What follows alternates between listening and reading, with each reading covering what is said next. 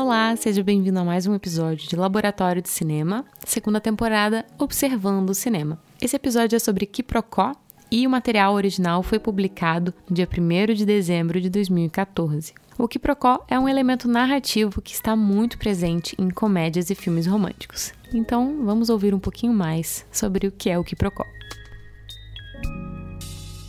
Quiprocó é uma expressão latina que significa trocar algo por outra coisa. Tem vários usos. Em inglês eles usam para muitas coisas, como troca de favores, alguma permuta. Mas para a parte dramática e narrativa, quiprocó é outra coisa. E aqui no Brasil, se você falar isso para algum escritor ou algum poeta ou algum cineasta, essa pessoa vai entender o que é quiprocó. Quiprocó nada mais é do que um mal entendido que acontece na trama. Isso é muito comum em comédias e faz você se envolver com a história. Eu trouxe dois exemplos de quiprocó em desenhos desenhos animados que são bem simples de entender. O primeiro deles é no desenho Mickey e o Gigante. A aldeia tá toda desesperada porque um gigante está atacando e eles ficam em busca de alguém que consiga matar o gigante. O Mickey não estava sabendo dessa história, ele é o alfaiate da aldeia e ele estava em casa costurando e vários mosquitos enchendo o saco dele. Aí ele mata os mosquitos e ele abre a janela e fala: Matei sete de uma vez! E as pessoas da aldeia escutam e acham que ele tá falando de gigantes, porque eles estavam falando de gigantes, e daí eles acreditam que o Mickey falou que matou sete gigantes de uma vez e por isso rola um mal entendido que ele é meio que empurrado para essa batalha.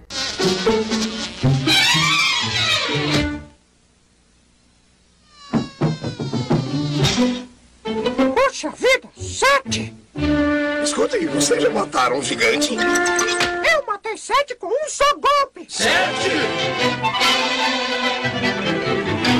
Exemplo ótimo de quiprocó é no final do Shrek 1. Quando o burro descobre que a Fiona tem aquela maldição, que ela vira ogro durante a noite, eles começam a conversar e eles estão dentro da cabana e o Shrek em algum momento chega para escutar e ele escuta apenas a frase: Mas burro, quem poderia amar um monstro tão horrível? E ele acha que a Fiona tá falando dele mesmo. Só que na realidade, no contexto do que ela tava falando, ela tava se referindo a si própria, porque ela achava que ninguém conseguiria amar um ser tão feio quanto ela sendo ogro. O quiprocó só é desfeito quando burro esclarece toda a confusão. E o Shrek fala, pô, por que você não me avisou antes, sabe?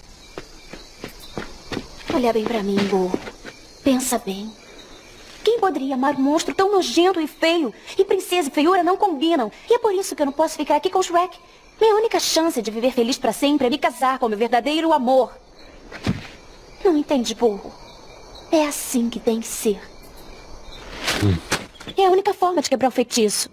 Você ao menos devia dizer a verdade a ele. Não, não, você não pode falar nada. Ninguém pode saber. Que adianta eu poder falar se tenho que guardar segredos? Então, o quiprocó é esse elemento narrativo. Quando um personagem fala uma coisa e o outro entende outra, eles acham que estão falando a mesma coisa e estão falando de coisas diferentes. Isso tudo causa essa confusão que deixa você ansioso, empolgado e angustiado com o desfecho da história. E agora que você já sabe o que é quiprocó, você vai identificar ele nos próximos filmes e peças e livros que você tiver contato. E se você está pensando em ser roteirista, não tenha preconceito com o quiprocó. Ele pode ser uma ferramenta muito útil para construir uma história legal.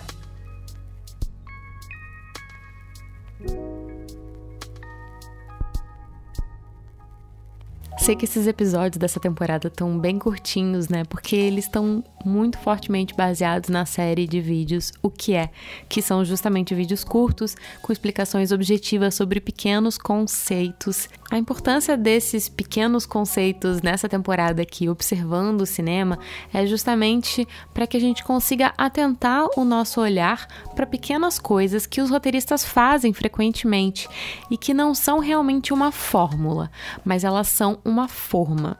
Explico a diferença. Quando você tem uma fórmula, o resultado sempre será o mesmo. Imagina num bolo.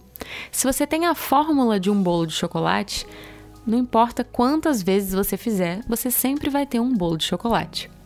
Mas se você tem uma forma onde você fez um bolo de chocolate uma vez, você pode fazer outros tipos de bolo. Você pode fazer um bolo de milho, um bolo de laranja ou um bolo de chocolate novamente. Então essa é a diferença de fórmula e forma. E por que é tão importante a gente entender isso dentro do cinema? O quiprocó, o Deus Ex Machina e muitos outros elementos são usados muitas vezes como uma forma que os roteiristas usam para fazer com que a história vá para o caminho que eles querem. Elas não devem ser uma fórmula. Quando elas são fórmulas, aí sim a gente acha que tá tudo muito clichê, que a gente já viu aquela história antes. Então, alguns episódios dessa temporada são mais curtinhos mesmo e querem explicar um conceito para que quando você veja um filme e você identifique aquilo, você saiba que aquilo tem nome e você consiga entender quando é que ele se repete, quais são as condições para que aquilo aconteça. Fico por aqui hoje, sem exercícios, e quero muito saber o feedback de vocês lá no Twitter ou no Instagram, Luliluck. Até o próximo episódio.